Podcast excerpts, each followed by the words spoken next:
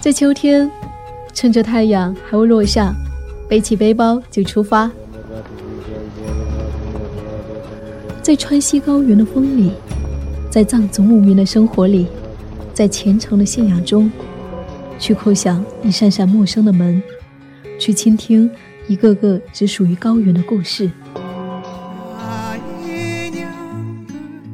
我是夏意，我是夏意，我在川西，我在川西，想和你诉说这一路的诗与美好，这一路的诗与美好。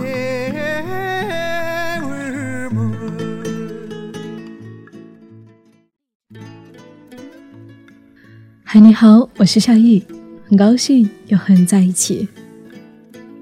在路上，比起一群人的狂欢，我更喜爱一个人的旅行。就像天空的云朵，风到哪就飘到哪。不知道你是否和我一样呢？爱一个人的旅行，爱那一路上不惜变换的自由。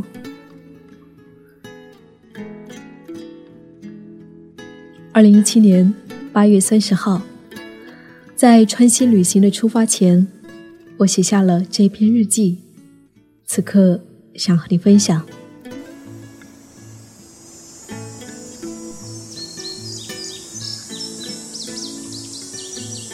已是秋天，南方的天还沉浸在盛夏的热烈和自由里，由着它的性子，给你带来炽热的日光，酣畅淋漓的疾风骤雨，再给你铺一片蓝天白云。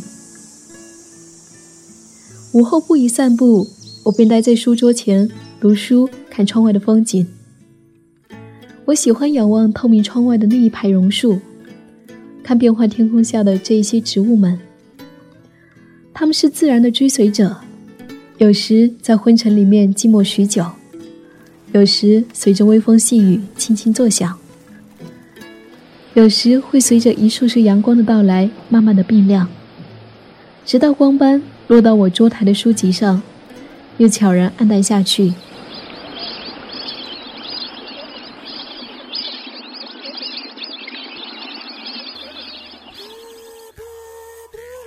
我爱这不息变幻的时光，我想，这也是我为何钟爱独自旅行的缘由。永远不知道下一秒你将有怎样的际遇，你会遇见谁，看见怎样的风景。但无论这即将到来的时刻如何，你都全然的专注在那里。风来微动，雨来作响，简单如一片自由的叶子。在过去的旅程中，我都是独自上路。除了一趟学校安排的团体环岛旅行，从那一趟团体旅行归来，我最怀念的不是垦丁的落日、野柳的女王头、险峻的泰鲁阁，而是我脱离团队独自出行的一个中秋下午，一个人搭着班车去拜访一位采访的时候认识的青年艺术家。于是我在去的班车上结识了一位跳舞的姑娘，在整个下午和青年艺术家看展聊天。在夜里回去的路上，被热情的台湾人邀请坐下来一起吃烤肉、烤茭白，那是特别而美好的中秋。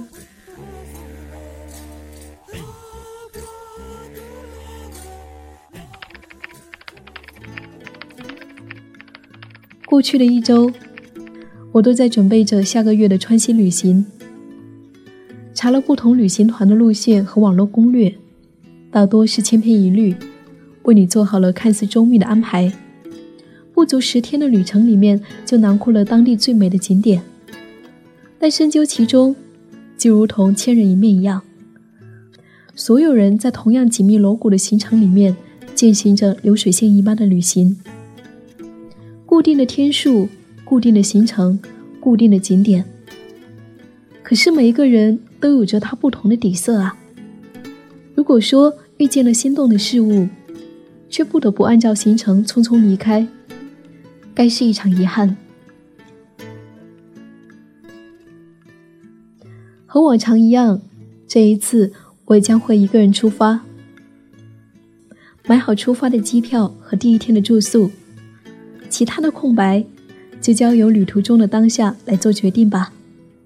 随着性子，自由行走。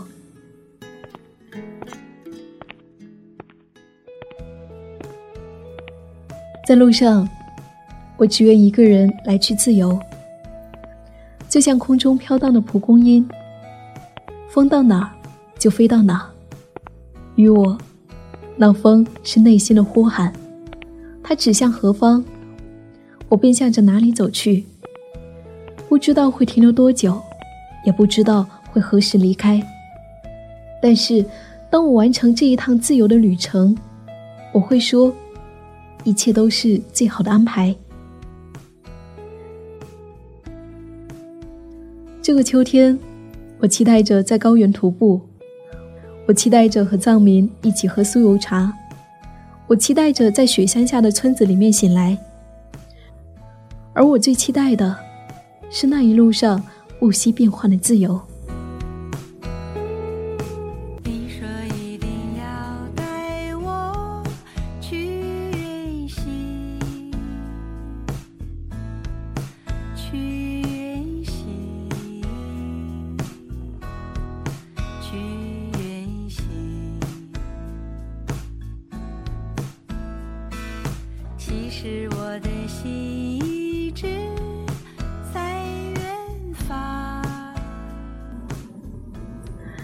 生命如此美丽，唯愿一直在路上。我是夏意，谢谢我的穿西日记有你相伴。我们下一期见。